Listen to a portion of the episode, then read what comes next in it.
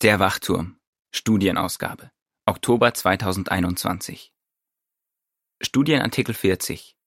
Dieser Artikel wird in der Woche vom 6. bis 12. Dezember studiert. Was ist echte Reue? Der Leittext ist Lukas 5, Vers 32. Ich bin nicht gekommen, um Gerechte zur Reue aufzurufen, sondern Sünder. Lied 36. Wir beschützen unser Herz. Vorschau. Echte Reue bedeutet mehr als einfach nur zu sagen, dass einem eine Sünde leid tut. Dieser Artikel verdeutlicht am Beispiel von König Ahab, König Manasse und dem verlorenen Sohn, was Reue wirklich ist. Es geht auch um Faktoren, die Älteste berücksichtigen müssen, um bei einem schweren Fehlverhalten beurteilen zu können, ob echte Reue vorliegt. Absatz 1 und 2 Frage Worin unterschieden sich Ahab und Manasse und worum geht es im Artikel? Sehen wir uns zwei Könige aus alter Zeit an. Der eine herrschte über das Zehnstämmereich Israel, der andere über das Zweistämmereich Juda. Sie lebten zwar zu unterschiedlichen Zeiten, hatten aber viel gemeinsam. Beide lehnten sich gegen Jehova auf und verleiteten Gottes Volk zum Sündigen. Beide machten sich des Götzendienstes und des Mordes schuldig. Doch in einem Punkt unterschieden sie sich. Der eine blieb bis zu seinem Lebensende auf seinem schlechten Weg. Der andere bereute und seine furchtbaren Taten wurden ihm vergeben. Um wen handelt es sich?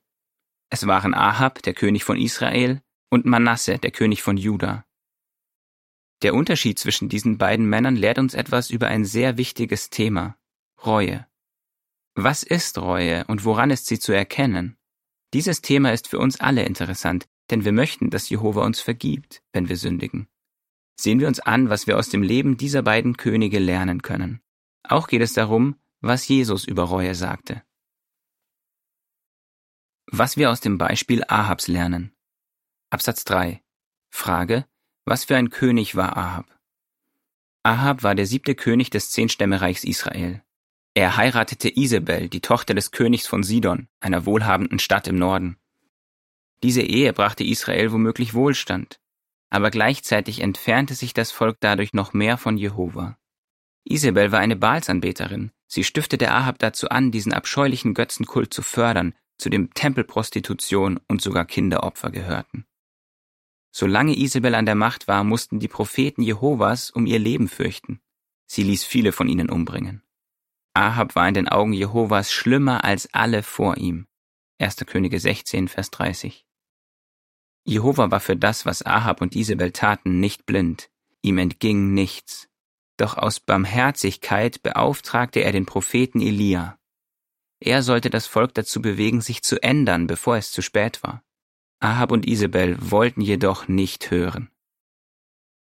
Absatz 4. Frage. Welches Urteil wurde über Ahab gefällt und wie reagierte er darauf? Schließlich hatte Jehovas Geduld ein Ende. Durch Elia verkündete er sein Urteil an Ahab und Isabel. Die ganze Königsfamilie sollte ausgelöscht werden. Elias Worte waren für Ahab ein harter Schlag, und überraschenderweise demütigte sich dieser arrogante Mann. Absatz 5 und 6.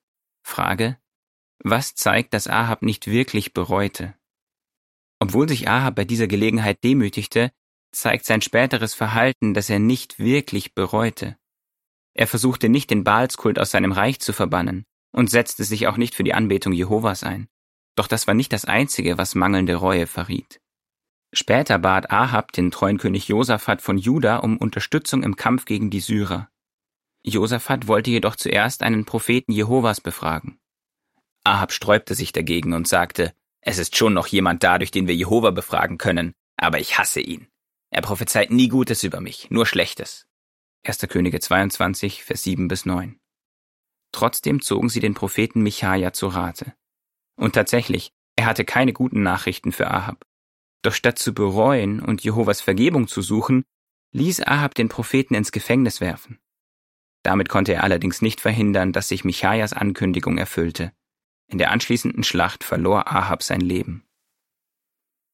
Es folgt die Beschreibung des Bildes zu Absatz 5 und 6. Wütend befiehlt König Ahab seinen Wachen, den Propheten Michaja ins Gefängnis zu werfen. Der Text zum Bild lautet Daran, dass König Ahab den Propheten Gottes ins Gefängnis werfen ließ, sieht man, dass seine Reue nicht echt war. Absatz 7. Frage. Wie beschrieb Jehova Ahab nach dessen Tod? Nach Ahabs Tod wurde deutlich, wie Jehova über ihn dachte. Als König Josaphat sicher zu Hause ankam, ließ Jehova ihn durch den Propheten Jehu dafür zurechtweisen, dass er sich mit Ahab verbündet hatte. Jehu fragte ihn, Ist es richtig, dass du dem Bösen hilfst und die liebst, die Jehova hassen? 2. Chroniker 19, Vers 1 und 2. Wäre Ahabs Reue echt gewesen, dann hätte der Prophet ihn bestimmt nicht als einen bösen Menschen beschrieben, der Jehova hasst. Obwohl Ahab ein gewisses Bedauern erkennen ließ, hat er nie wirklich bereut. Absatz 8. Frage. Was lernen wir aus dem Beispiel Ahabs über Reue? Was zeigt uns Ahabs Beispiel? Als er von dem Unglück erfuhr, das seine Familie treffen sollte, demütigte er sich zuerst. Das war ein guter Anfang. Doch an seinem späteren Verhalten sieht man, dass er nicht von Herzen bereute. Zur Reue gehört also mehr als vorübergehend Bedauern erkennen zu lassen. Sehen wir uns ein weiteres Beispiel an. Was wir aus dem Beispiel Manasses lernen. Absatz 9. Frage. Was für ein König war Manasse? Etwa 200 Jahre später wurde Manasse König von Juda. Er war möglicherweise noch schlimmer als Ahab. Wir lesen, in großem Ausmaß tat er, was in Jehovas Augen schlecht war und kränkte ihn damit. 2. Chroniker 33, Vers 1 bis 9. Manasse errichtete Altäre für heidnische Götter und stellte sogar einen heiligen Pfahl, ein Götzenbild, das wahrscheinlich mit dem Sexkult zusammenhing, direkt in Jehovas heiligen Tempel. Er trieb Magie, Wahrsagerei und Zauberei. Auch vergoss er sehr viel unschuldiges Blut. 2. Könige 21, Vers 16. Zu seinen grausamen Morden gehörte, dass er seine eigenen Söhne als Opfer für falsche Götter verbrannte. Absatz 10. Frage. Wie wurde Manasse von Jehova korrigiert und wie reagierte er darauf? Wie Ahab ignorierte Manasse stur die Warnungen der Propheten Jehovas. Schließlich ließ Jehova die Heerführer des Königs von Assyrien gegen Juda anrücken. Manasse wurde mit Haken gefangen genommen, man fesselte ihn mit zwei kupfernen Ketten und brachte ihn nach Babylon. Dort, als Gefangener in einem fremden Land, kam Manasse offensichtlich ins Nachdenken. Er demütigte sich immer zu tief vor dem Gott seiner Vorfahren. Darüber hinaus flehte er zu seinem Gott Jehova. Immer wieder betete er zu ihm. In diesem schlechten Menschen ging eine Veränderung vor sich. Er betrachtete Jehova nun als seinen Gott und betete unaufhörlich zu ihm.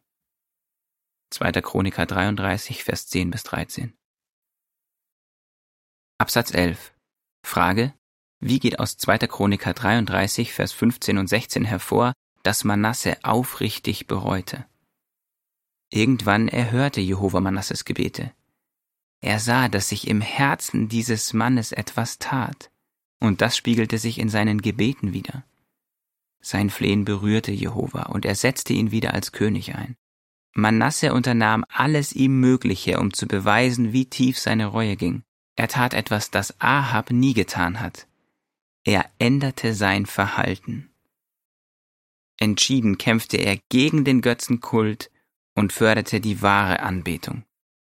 Dazu 2. Chroniker 33, Vers 15 und 16. Dann entfernte er die fremden Götter und das Götzenbild aus dem Haus Jehovas sowie alle Altäre, die er auf dem Berg des Hauses Jehovas und in Jerusalem errichtet hatte. Er ließ sie aus der Stadt hinauswerfen. Auch bereitete er den Altar Jehovas vor und begann darauf Gemeinschafts- und Dankopfer zu opfern. Er forderte Juda auf, Jehova, dem Gott Israels, zu dienen. Das erforderte mit Sicherheit Mut und Glauben. Denn Manasse hatte seine Familie, seine führenden Männer und das Volk jahrzehntelang zum Schlechten beeinflusst. Jetzt, gegen Ende seines Lebens, versuchte er einiges wieder gut zu machen. Wahrscheinlich hatte er einen guten Einfluss auf seinen Enkel Josia, der später ein hervorragender König wurde. 2. Könige 22, Vers 1 und 2.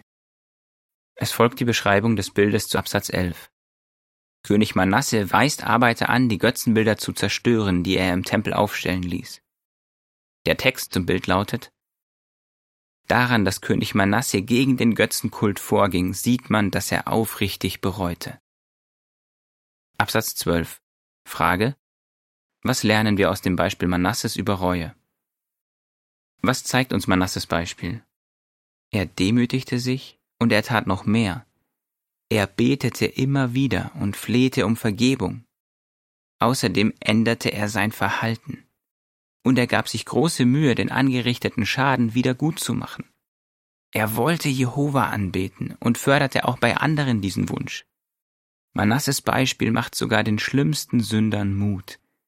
Man sieht daran auf beeindruckende Weise, dass Jehova gut ist und gern vergibt. Vergebung ist möglich für alle, die aufrichtig bereuen.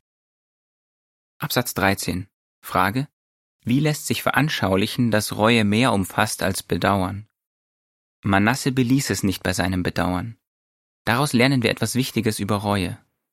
Dazu ein Beispiel. Du gehst zum Bäcker und möchtest einen Kuchen. Doch statt des Kuchens gibt dir die Verkäuferin ein Ei. Wie fändest du das? Wahrscheinlich wärst du nicht gerade begeistert. Würde es dir helfen, wenn die Verkäuferin dir erklärt, dass das Ei eine wichtige Zutat des Kuchens ist? Wohl kaum. Ganz ähnlich wünscht sich Jehova von einem Sünder Reue. Wenn dem Sünder sein Verhalten leid tut, ist das gut. Dieses Gefühl ist ein wichtiger Bestandteil der Reue. Aber es ist nicht alles. Was gehört noch dazu? Das erfahren wir aus einer bewegenden Geschichte, die Jesus einmal erzählt hat. Woran man echte Reue erkennt. Absatz 14. Frage. Wie zeigte der verlorene Sohn erste Anzeichen von Reue? Jesu berührende Geschichte vom verlorenen Sohn ist in Lukas 15, Vers 11 bis 32 aufgezeichnet. Ein junger Mann sagte sich von seinem Vater los, verließ sein Zuhause und reiste in ein fernes Land. Dort führte er ein unmoralisches, ausschweifendes Leben. Doch dann geriet er in Not und kam ins Nachdenken. Ihm wurde klar, wie viel besser er es bei seinem Vater gehabt hatte. Wie Jesus sagte, kam er zur Besinnung. Er beschloss nach Hause zurückzukehren und seinen Vater um Vergebung zu bitten. Der Moment, wo ihm bewusst wurde, wie tief er gesunken war, war wichtig. Aber reichte diese Einsicht? Nein, er musste handeln. Absatz 15. Frage. Wie stellte der verlorene Sohn seine Reue unter Beweis? Der verlorene Sohn ließ aufrichtige Reue erkennen. Er machte sich auf den langen Weg zurück nach Hause. Als er seinen Vater sah, sagte er, ich habe gegen den Himmel und gegen dich gesündigt. Ich verdiene es nicht mehr, dein Sohn genannt zu werden. Lukas 15, Vers 21. An diesen Worten sieht man, dass er seine Freundschaft mit Jehova wieder in Ordnung bringen wollte. Er gab auch zu, dass er seinem Vater wehgetan hatte. Und er wollte etwas tun, um die Anerkennung seines Vaters zurückzugewinnen. Er war sogar bereit, sich wie einen Lohnarbeiter behandeln zu lassen. Das ist nicht nur eine schöne Geschichte. Sie kann Ältesten helfen zu erkennen, ob nach einem schweren Fehlverhalten echte Reue vorliegt. Es folgt die Beschreibung des Bildes zu Absatz 14 und 15. Erschöpft von der langen Heimreise ist der verlorene Sohn erleichtert, als er in der Ferne sein Zuhause sieht. Der Text zum Bild lautet, als der verlorene Sohn zur Besinnung kam, machte er sich auf den langen Weg zurück nach Hause. Absatz 16. Frage, wieso kann es für Älteste schwierig sein zu beurteilen, ob jemand wirklich bereut? Zu erkennen, ob jemand wirklich bereut, ist für Älteste nicht leicht. Sie können nicht ins Herz sehen. Deshalb sind sie auf äußere Anzeichen für einen kompletten Sinneswandel angewiesen. Es kann Fälle geben, wo jemand so schamlos gesündigt hat, dass die Ältesten, die mit ihm sprechen, Zweifel haben, ob echte Reue vorliegt. Absatz 17. Frage A. Welches Beispiel zeigt, dass Bedauern nicht unbedingt ausreicht, um echte Reue unter Beweis zu stellen? Frage B. Woran ist gemäß 2. Korinther 7, Vers 11 echte Reue zu erkennen? Dazu ein Beispiel. Ein Bruder begeht viele Jahre lang Ehebruch. Statt Hilfe zu suchen, verheimlicht er sein Verhalten vor seiner Frau, seinen Freunden und den Ältesten. Irgendwann kommt die Sache ans Licht. Als er mit den Beweisen konfrontiert wird, gibt er seinen Fehler zu, und es scheint ihm sehr leid zu tun. Genügt das? Die Ältesten müssten in so einem Fall sicherlich mehr sehen als bedauern. Es war kein einmaliger Fehler. sondern ein schweres Fehlverhalten, das sich über Jahre hinzog.